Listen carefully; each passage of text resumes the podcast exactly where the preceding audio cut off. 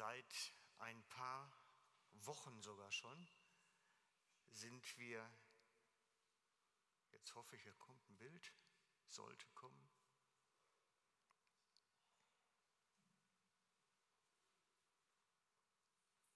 Jetzt seht ihr, kommt doch sogar ein Bild.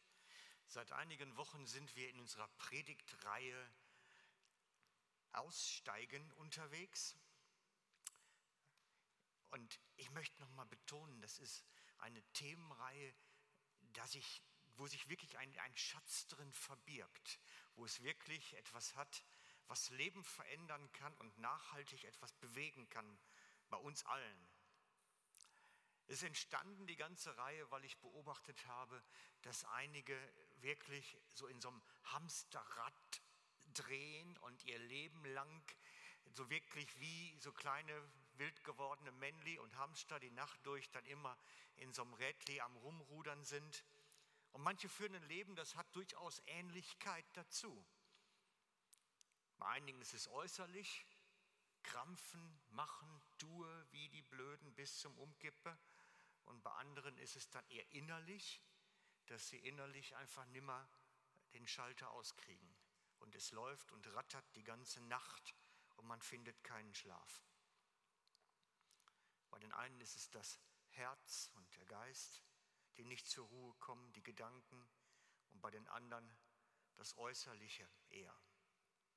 Und mit dieser Predigtreihe aussteigen möchten ich euch einladen, in die Ruhe Gottes zu kommen.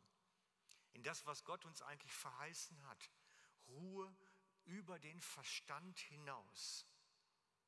Ein innerer Friede im größten Chaos. Und ich möchte heute wieder da anschließen. Ich habe das jetzt schon ein paar Wochen immer wieder mal eingebaut und möchte es heute nochmal betonen, wirklich auch, dass wir eingeladen sind, eigentlich in diese Ruhe auszusteigen. Aus einem Leben, was so im Hamsterrädli verläuft, aussteigen in ein Leben im Land der Ruhe. Wir haben schon relativ viele Aspekte in dieser Reihe behandelt. Und heute, in dem heutigen Teil, geht es um die, die das verhindern wollen, dass wir in diese Ruhe finden. Und ich habe diesen Teil heute genannt Kill Abel. Na, kommt's ja. Kill Abel. Denn ich glaube, denn ich glaube, dass wer verstanden hat, warum Abel gestorben ist und was da für eine Geschichte hintersteckt eigentlich, der hat was ganz, ganz Großes für seinen eigenen Lebensweg verstanden. Denn es steckt mehr dahinter, als im ersten Moment wir uns vorstellen können. Wisst ihr, es gibt einen, der nämlich daran interessiert uns, uns aus dieser Ruhe, aus diesem inneren Frieden herauszuholen. Es gibt einen, der uns das stehlen möchte, der uns daran hindern möchte, dass es ruhig wird. Und mit dem wollen wir uns heute auseinandersetzen. Denn derjenige, der uns bestehlen möchte, benutzt dafür oft Menschen und Situationen, Gegebenheiten, um uns diesen Frieden, der höher ist als alle Verstand, zu rauben. Der Dieb ist umme. Und ich möchte daran verhindern heute, dass er euch beraubt. Darum also heute Kill Abel. Denn wer verstanden hat, warum Abel gestorben ist, hat was ganz Großes verstanden. Er hat verstanden, wo die Tür zum Land der Ruhe ist. Wisst ihr, das ist so ein bisschen, ich vergleiche das immer gerne mit der Entdeckung von Amerika. Ich stelle mir das so vor, dass der Kolumbus mit seinem Schiff, der angeschippert kommt, na, gerudert sind es ja nicht, dafür war es ein bisschen weit. Und dann setzt er seine Füße da auf diesen Strand, auf den ersten Abschnitt und weiß nicht, ob er dann gesagt hat, er hat ja, glaube ich, gemeint, das wäre Indien. Darum haben es ja die nachher Indianer genannt. Damals nannten sie das ja noch nicht Amerika. Aber er hatte etwas ganz Großes, Neues entdeckt. Einen ganzen Kontinent. Können wir uns gar nicht vorstellen. Aber ich weiß gar nicht, ob der gedacht hat, als er da anlandete, ob das jetzt eine Insel ist, groß wie die Schweiz vielleicht, aber dass das ein ganzer Kontinent ist, hat er ja nie selber erfassen können. Hätte er nie selber erfasst, wie groß das eigentlich ist. Und das ist für uns manchmal auch so. Wir setzen so einen Fuß in etwas Neues hinein, aber den ganzen Überblick zu bekommen, was da eigentlich drin steckt, ist viel größer. Und darum geht es auch heute um so eins von meinen Lieblingsthemen. Denn viele wissen, sie sind durch Gnade Jesu errettet worden, in Gnade angenommen worden. Das ist wie die Entdeckung eines neuen Landes. Aber das ganze Land zu entdecken dann, was dahinter steckt, den Kontinent der Gnade zu entdecken, das ist noch eine ganz andere Geschichte. Darum sagt Petrus im 2. Petrus 3.18, dass wir in der Gnade wachsen sollen. Es ist ein Wachstumsprogramm.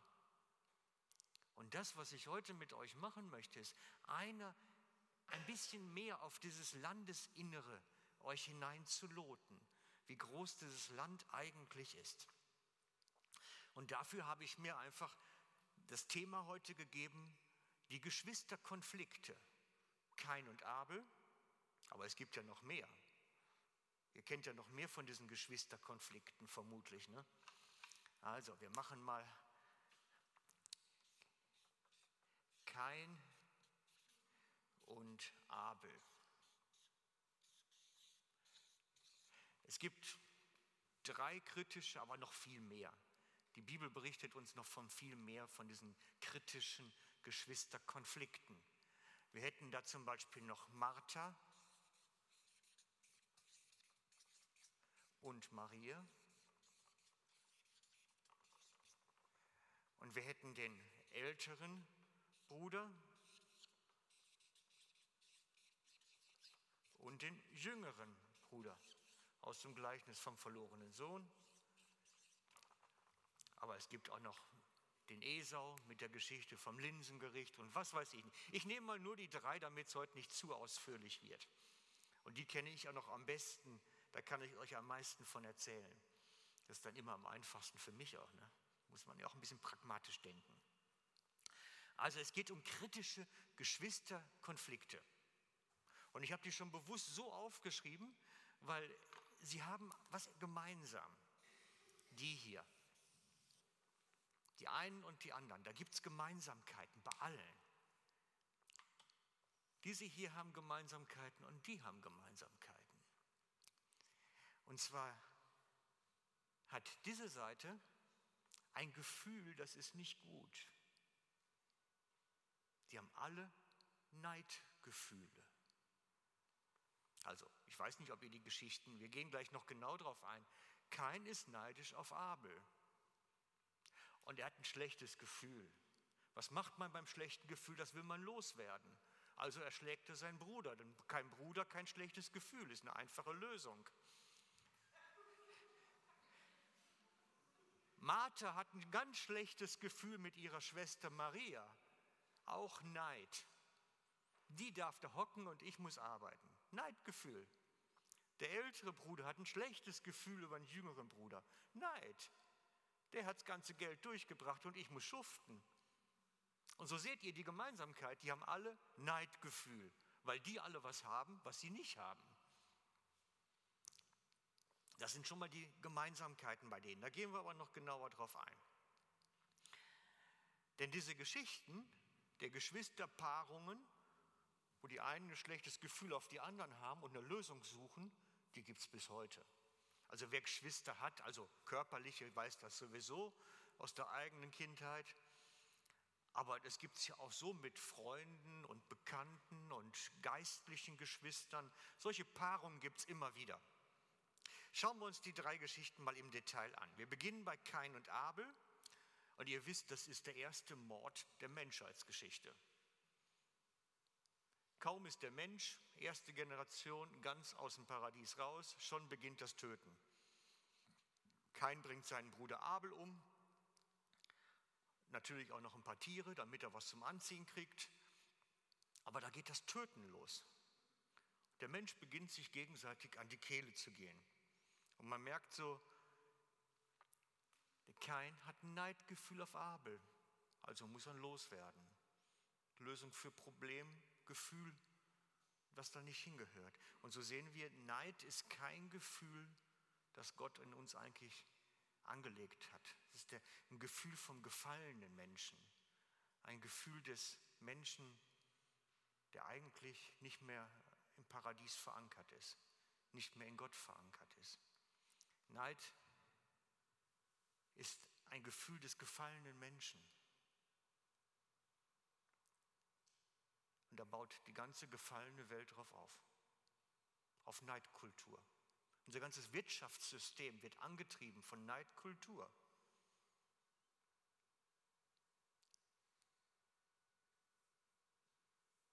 Es ist ein Gefühl des gefallenen Menschen.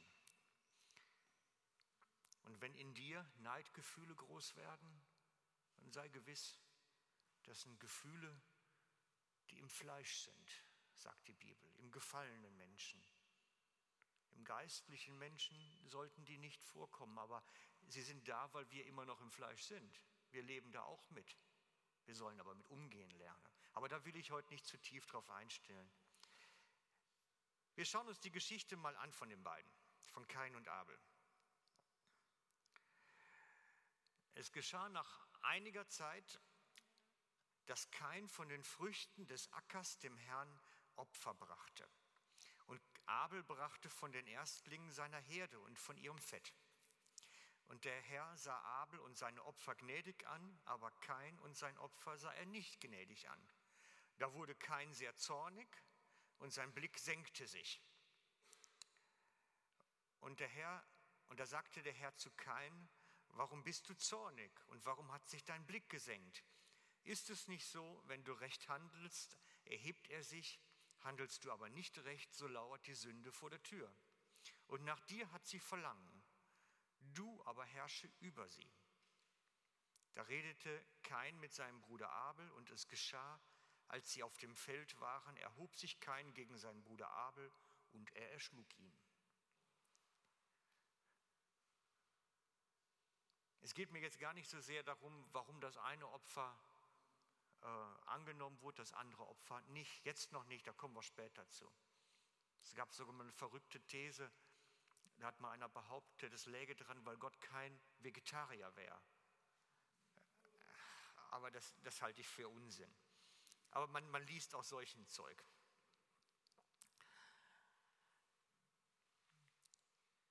Auch der zweite biblische Bericht, das zweite Geschwisterperle hier, spielt vom Neidgefühl spricht von dem gleichen Gefühlslage, die dahinter steht. Das ist das Gleichnis vom älteren Bruder. Es gibt das Gleichnis vom jüngeren Bruder und es gibt das Gleichnis vom älteren Bruder. Zusammen sind sie das Gleichnis vom verlorenen Sohn. Ich trenne die immer in der Mitte, weil eigentlich jede Geschichte einzeln sich angeschaut werden kann. Also wir schauen heute nur auf das Gleichnis vom älteren Bruder. Aber der ältere Sohn war auf dem Feld. Und als er nahe zum Haus kam, hörte er Musik und Reigen. Da rief er einen der Knechte zu sich und fragte, was das sei. Der sagte ihm, dein Bruder ist gekommen und dein Vater hat das gemästete Kalb geschlachtet, weil er ihn gesund wieder hat. Da wurde er zornig und wollte nicht hineingehen. Da ging sein Vater hinaus und bat ihn. Er aber antwortete dem Vater, sieh, so viele Jahre diene ich dir und habe dein Gebot noch nie übertreten. Und du hast mir nie einen Bock gegeben, damit ich ihn mit meinen Freunden fröhlich wäre. Da aber dieser dein Sohn gekommen ist, der dein Vermögen mit Huren durchgebracht hat, hast du ihm das gemästete Kalb geschlachtet? Er aber sagte zu ihm, mein Sohn, du bist alle Zeit bei mir und alles, was mein ist, das ist dein. Es wird nicht beschrieben, wie die Geschichte weitergeht. Also mich hätte das wahnsinnig mal interessiert, was jetzt passiert. Aber Jesus lässt das aus. Und darum macht das Spekulieren auch keinen Sinn. Aber auch hier steht wieder das Neidproblem im Vordergrund. Ich hätte es doch verdient, diese Ehre zu bekommen, das beste Kalb für ein Fest zu kriegen. Aber der hat es nicht verdient. Neidgefühle. Der bekommt was, was ich nicht bekomme und wo ich meine, stände mir zu. Der Ältere wird neidisch auf den Jüngeren, der ohne Grund reich beschenkt wird. Der Ältere meinte, er hätte die Belohnung verdient. Er ist am Krampfen im Betrieb, im eigenen Betrieb, nicht der Jüngere. Er hat das Geschenk verdient. Nur, dann wäre es kein Geschenk mehr. Ein Geschenk ist nie verdient. Geschenke sind so, einfach so. Sonst wäre es ja schließlich eine Belohnung, aber es war ein Geschenk. Ich habe mich lange gefragt, warum Jesus diesen Teil vom Gleichnis vom verlorenen Sohn überhaupt erzählt hat. Das hätte er gut weglassen können, habe ich lange gedacht. Und irgendwann habe ich festgestellt, wie wichtig das für uns ist heute. Der Teil. So wichtig. Es enthält eine ganz tiefe geistliche Lektion, die wichtig ist, dass wir sie lernen für uns. Und diese Lektion ist nämlich die gleiche, die wir dann beim dritten Perli entdecken, bei der Martha und der Maria. Es geschah aber, als sie weiterzogen, kam er in ein Dorf. Da war eine Frau mit Namen Martha, die nahm ihn in ihr Haus auf. Und diese hatte eine Schwester, die hieß Maria. Die setzte sich zu Jesu Füßen und hörte seiner Rede zu. Martha aber machte sich viel zu schaffen um ihm zu dienen. Und sie trat hinzu und sagte, Herr, fragst du nicht danach, dass mich meine Schwester allein dienen lässt? Sage ihr doch, dass sie mir helfen soll. Jesus aber antwortete ihr, Martha, Martha, du bist besorgt und beunruhigt um vieles. Eins aber ist nötig. Maria hat das gute Teil erwählt, das ihr nicht genommen wird. Martha, Maria hatte den guten Teil sich genommen, gar nicht mal bekommen, sondern sich genommen förmlich. Und wie bei den beiden Brüdern vorher, war die eine dann auf die andere neidisch. Sie hat etwas, was ich nicht habe. Sie, Martha, war doch am Krampfen in der Küche, in der Bedienung. Und sie hockt da nur. Wisst ihr, ich, ich, ich bin bis heute nicht sicher, ob Martha wirklich die Hilfe von der Schwester wollte. Ich hatte immer bis heute beschleicht mich das Gefühl, es geht eigentlich um die Anerkennung.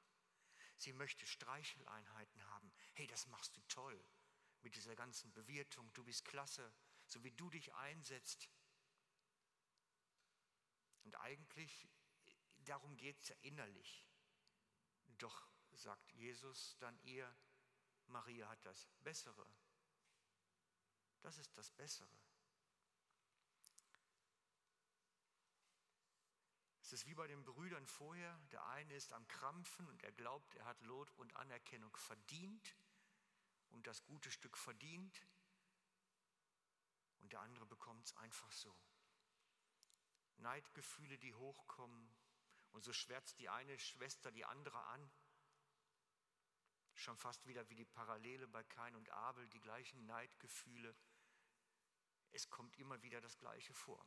Steigen wir jetzt mal ein bisschen tiefer ein in die ganze Geschichte. Martha, Martha ist sauer. Sie muss schuften, während die Schwester sie bei den Gästen sitzt. Sie hockt bei ihnen am Tisch, wahrscheinlich auf dem Fußboden irgendwie, man saß damals mehr auf dem Fußboden als an Tischen und Stühlen. Sie sitzt da und hört sich die Reden an von Jesus, hört sich an, was er zu sagen hat. Und um sie herum tobt das Chaos. Da riecht es schon nach gebratenem, aus der Küche. Da hört man, wie die Teller klappern oder Schüsseln oder was man hatte zu der Zeit. Hätte sie nicht was tun müssen? Sie ist Gastgeber. Sie hätte doch genauso die Gastgeberpflichten wahrnehmen müssen wie ihre Schwester. Und ich glaube nämlich, dass Martha sich wirklich alleingelassen fühlt und die ganze Zeit dann in der Küche sitzt und rumgrummelt. Ich muss wieder machen, ich muss wieder machen, mich lassen Sie jetzt alleine. Wer kennt das nicht? Wer kennt das nicht?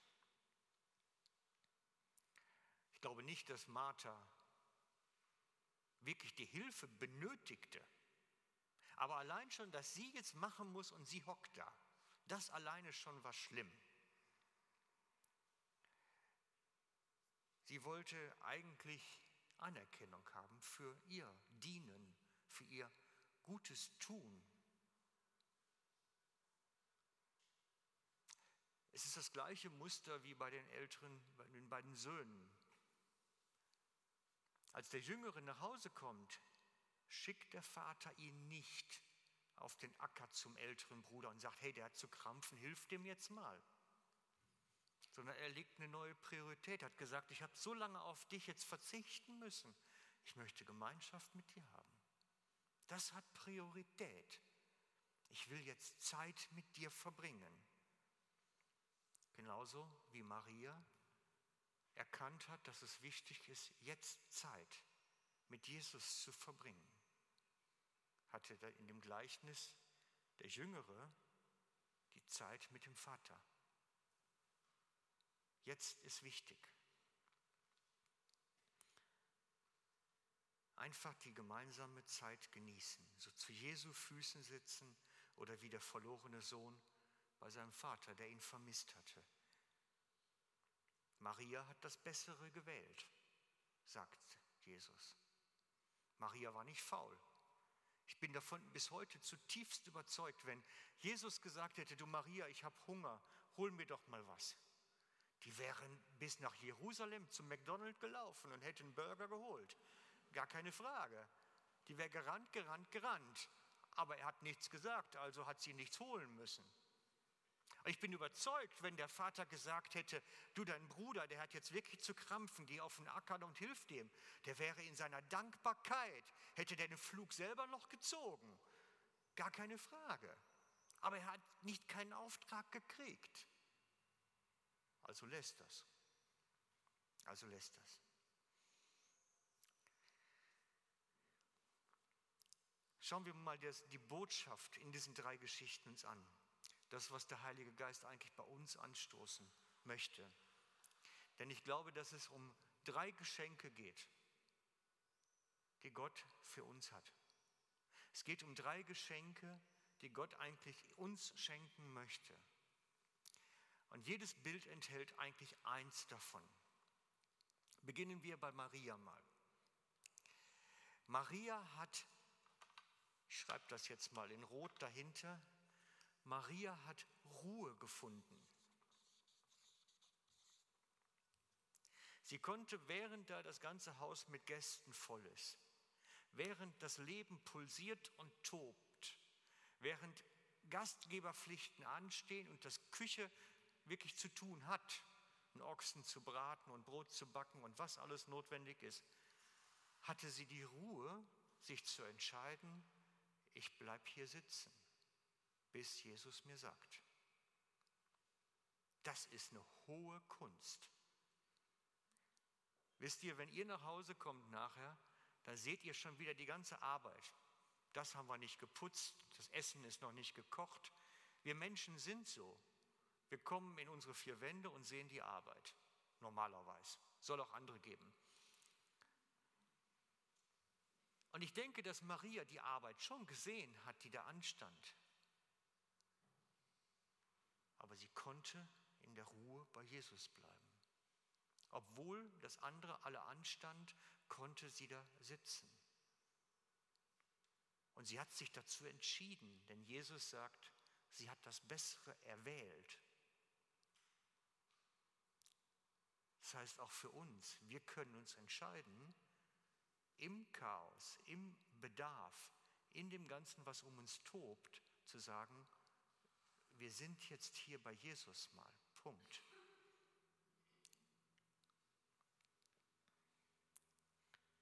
Es ist Entscheidung.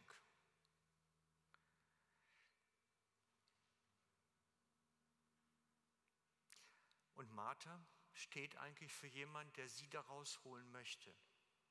Sie hat Ruhe gefunden in Jesus und Martha kommt und will sie da wieder rausziehen.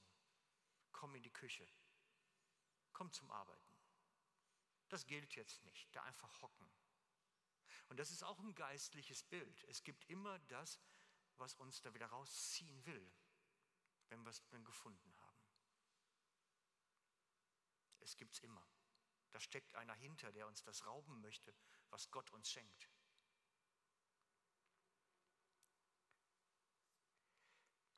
Als der jüngere Bruder nach Hause kommt, kommt er aus der völligen Armut. Er hatte nicht mal Schweinefutter zu essen, schreibt die Bibel. Nicht mal das bekam er. Das ist die völlige Armut nicht mal Schweinefutter essen können, das muss Armut sein. Und er kommt von der völligen Armut in den völligen Reichtum. Der Vater, der alles hat, sich alles leisten kann. Und das ist das, was der Vater ihm dann schenkt.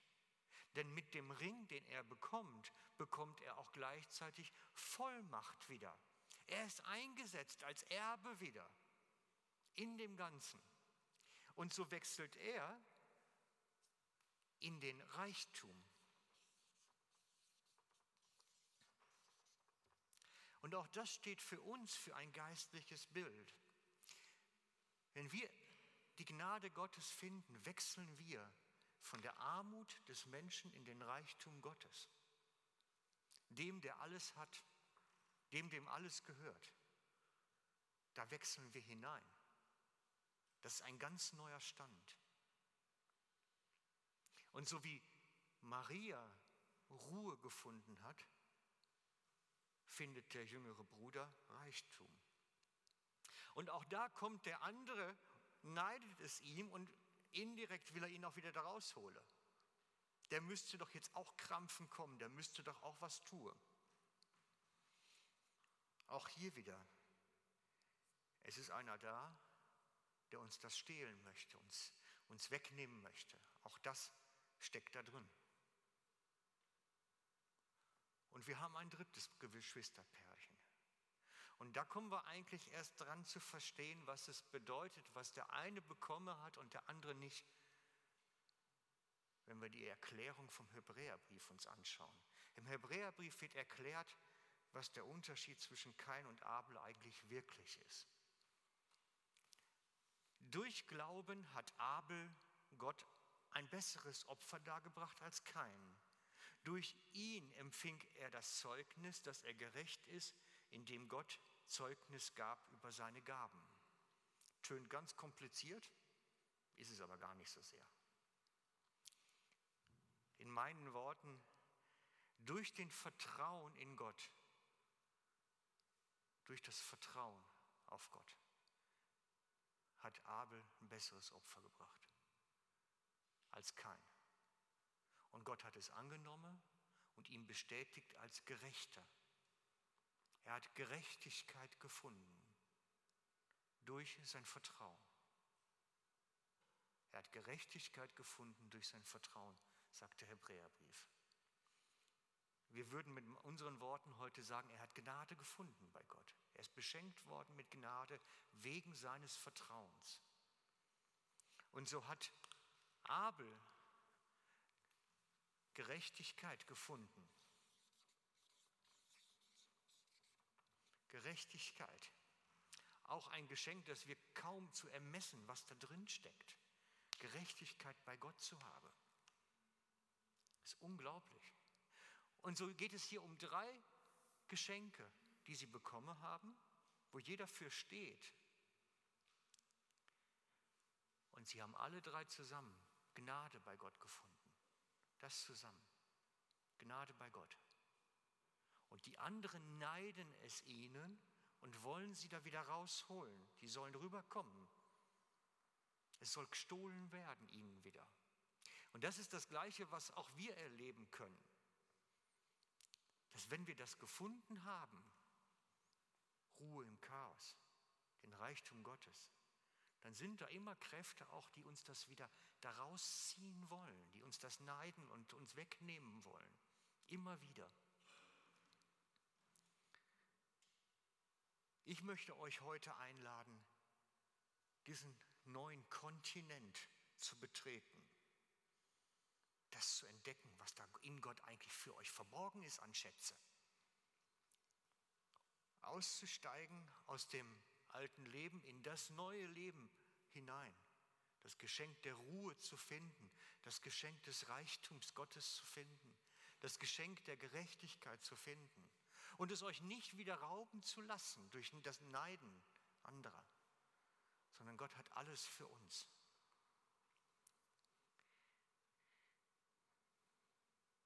Es geht bei allen drei Bildern, diesen biblischen Geschichten, um den gleichen Grundgedanken. Gnade Gottes, die geschenkt wurde und die bedroht ist.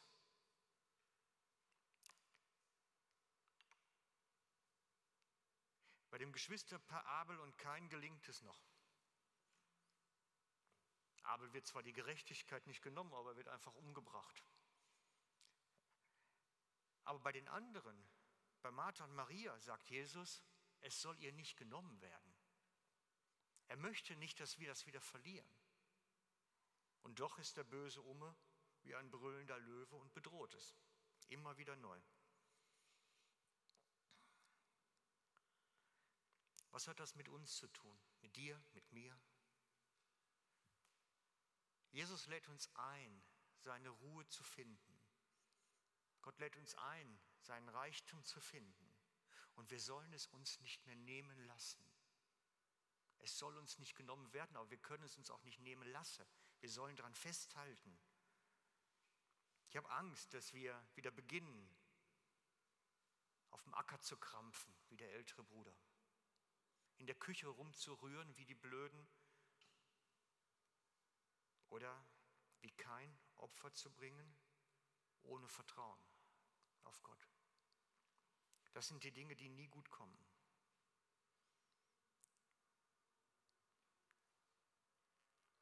Jesus möchte uns einladen, auszusteigen in dieses Land, was Sie gefunden haben, in diesen Kontinent. Aussteigen dahin. Und ich lade euch ein, euch zu trauen. Zu trauen. Ein Leben zu führen wie Maria. Das Chaos tobt und ich entscheide mich, ich will in der Ruhe bleiben. Ich will sie mir nicht rauben lassen durch das, was um mich geschieht. Ich will bewusst ruhig bleiben.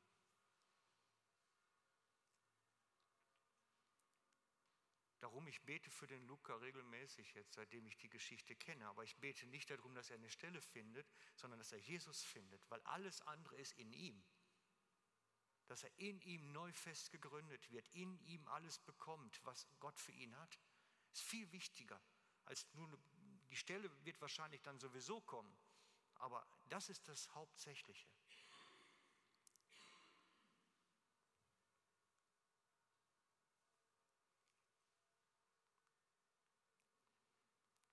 Ich möchte euch einladen, zu Jesu Füßen im Chaos sitzen zu bleiben. Oder wie der jüngere Bruder. Wenn Gott sagt, es ist Partyzeit, dann ist Partyzeit. Dann brauchen wir nicht auf den Acker gehen. Oder auf den Stellen oder in den Feldern arbeiten. Oder wie Abel, wir brauchen nicht opfern, unser Leben opfern, ohne Vertrauen, dass Gott reicht, dass er genug ist. Ich möchte schließen mit dem, ich glaube, wichtigsten Vers, den ich im Neuen Testament bald gefunden habe diesbezüglich. Der Gerechte wird durch seinen Glauben leben. Der Gerechte wird durch Glauben leben. Steht im Habakkuk, wird dreimal zitiert im Neuen Testament. Das ist, ein, das ist eine Schlüsselgeschichte. Der Gerechte wird aus Glauben, im Glauben, im Vertrauen auf Gott, in ihm leben, alles haben. Die Gnade komplett. Reichtum, Ruhe, Gerechtigkeit, alles enthalten. Den Gerechten erkennen wir daran, dass er da drin ist. Und das ist das, was ich mir für euch wünsche, dass wir diesen Reichtum ergreifen, drin leben, auskosten. Auskosten. Ich möchte jetzt mit uns beten.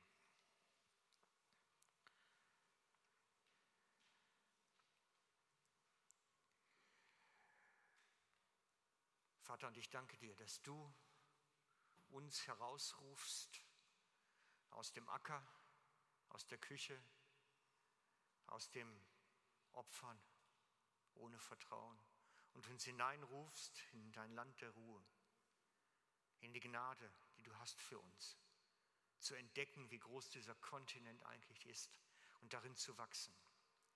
Danke dir, dass du so viel mehr für uns hast, als wir uns vorstellen können und unser Verstand erfassen kann.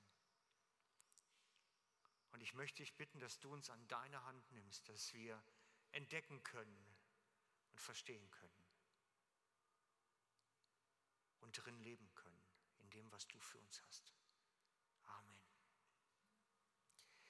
Ich habe dem Vlado gebeten, dass wir jetzt noch das Lied still nochmal singen, weil es sind einige Aspekte in dem Lied drin wiedergegeben, die, von denen ich gerade erzählt habe